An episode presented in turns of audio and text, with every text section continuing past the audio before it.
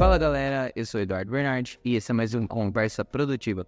E hoje o episódio é mais um em colaboração junto com a Escola Militar aqui de Lucas do Rio Verde e hoje é com os alunos que participam do ensino médio profissionalizante, que é em colaboração com o Senado. E eles que participaram de uma mostra de ciências em Cuiabá, que foi a segunda Inova MT, e alguns alunos que participaram trouxeram medalhas de primeiro lugar. E essa colaboração né, do ensino médio profissionalizante tem como intuito é, preparar os estudantes é, para o mercado de trabalho mais antecipadamente, né? E o protótipo que os alunos da escola produziram é para visar esse desenvolvimento sustentável, né? E a gente trouxe eles aqui para ter uma conversa, para saber o como que é o protótipo deles e como que seria destinado esse protótipo. Olá pessoal, meu nome é Dewayne, esse aqui também é o nosso aluno Lomond. Nós participamos de um desafio, como já foi dito, chamado Inova MT. Lá nós desenvolvemos um protótipo para apresentação para os jurados. O protótipo incluía uma estufa automatizada para ajudar na produção de alimentos.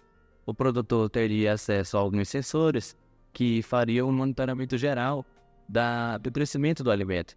Então, por exemplo, ele não precisaria ir até lá, regar a planta, não precisaria estar observando diretamente como estava funcionando. Ele vai ter uma ajuda maior, vai facilitar a vida dele. Além disso, o sistema vai, ser, vai poder ser controlado de forma remota. Ele vai ter acesso ao aplicativo pelo celular e ele não vai precisar se direcionar fisicamente até o local. Ele vai poder estar no conforto de sua casa, vai poder estar em outro ambiente, mesmo assim controlando o funcionamento da sua estufa. Vai estar naquele monitoramento de forma remota para evitar o gasto de água com a irrigação, para evitar o gasto de tempo com o deslocamento e o gasto de dinheiro com a produção. O sistema funciona basicamente a partir de alguns sensores que vão ser explicados agora pelo meu colega Amante. Então, vou explicar como é que funciona basicamente o nosso sistema.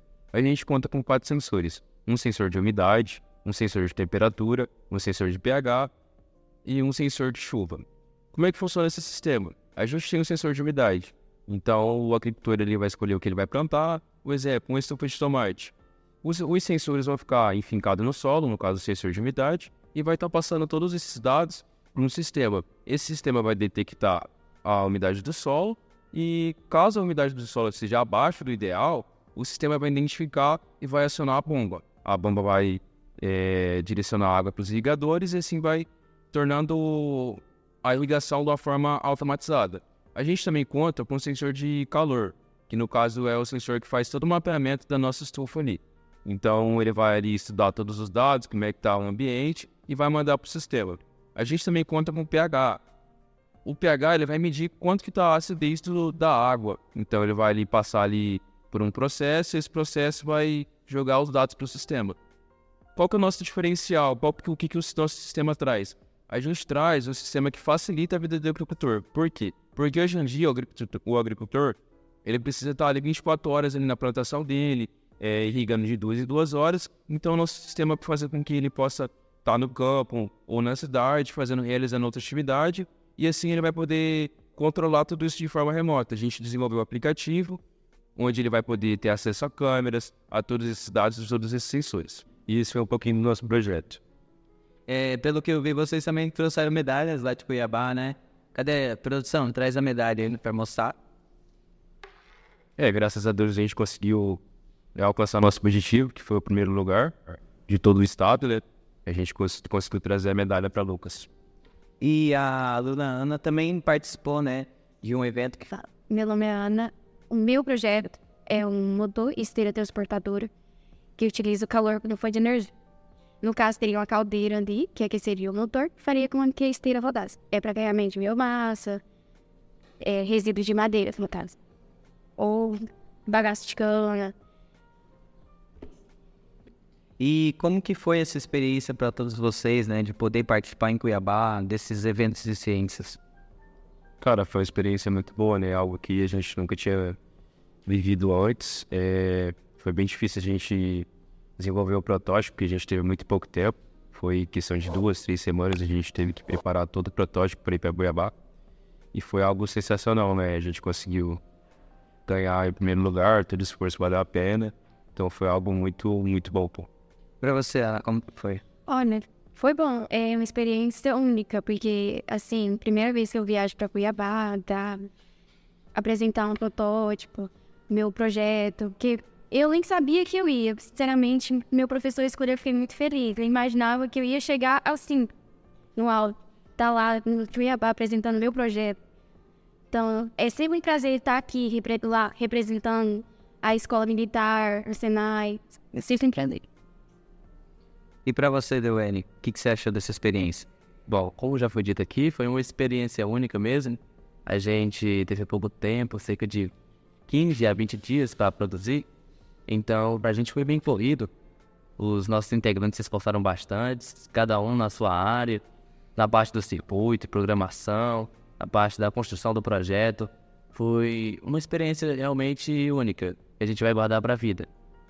Graças a Deus nós ganhamos em primeiro lugar. Isso mostra que nosso esforço se tornou valioso. A gente se esforçou, se dedicou e no final recebemos uma boa recompensa. A gente participou de um campeonato de inovação, corrida de inovação, que é o Grand Prix, que foi ocorreu no município aqui com todas as escolas que faz técnico a gente recebeu uma demanda que a gente tinha que solucionar essa demanda em dias. Então a gente, no primeiro dia, a gente recebeu ela.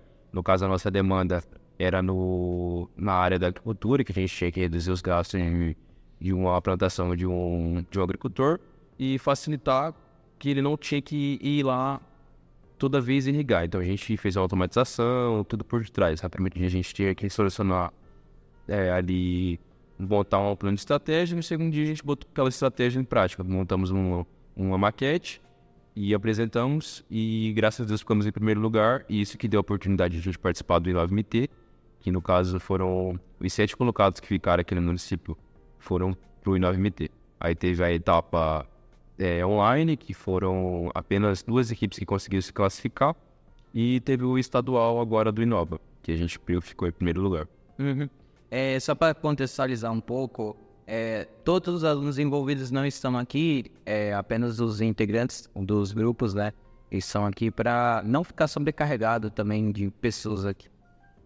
E agora o aluno Dewayne vai explicar como que foi a evolução do é, estadual do nacional. Bom, quando nós evoluímos do Grand Prix para o estadual, nós percebemos que vencendo, a gente passaria para uma próxima fase, uma fase ainda mais difícil além da gente passar do municipal para o estadual, agora tendo vencido em primeiro, a gente passou da faixa estadual para a faixa nacional. Então, depois de ter ganhado, nós recebemos algumas recompensas, como um investimento mais forte no projeto, para o projeto ficar mais bem construído, mais bem elaborado, para a gente poder apresentar da melhor forma na etapa nacional.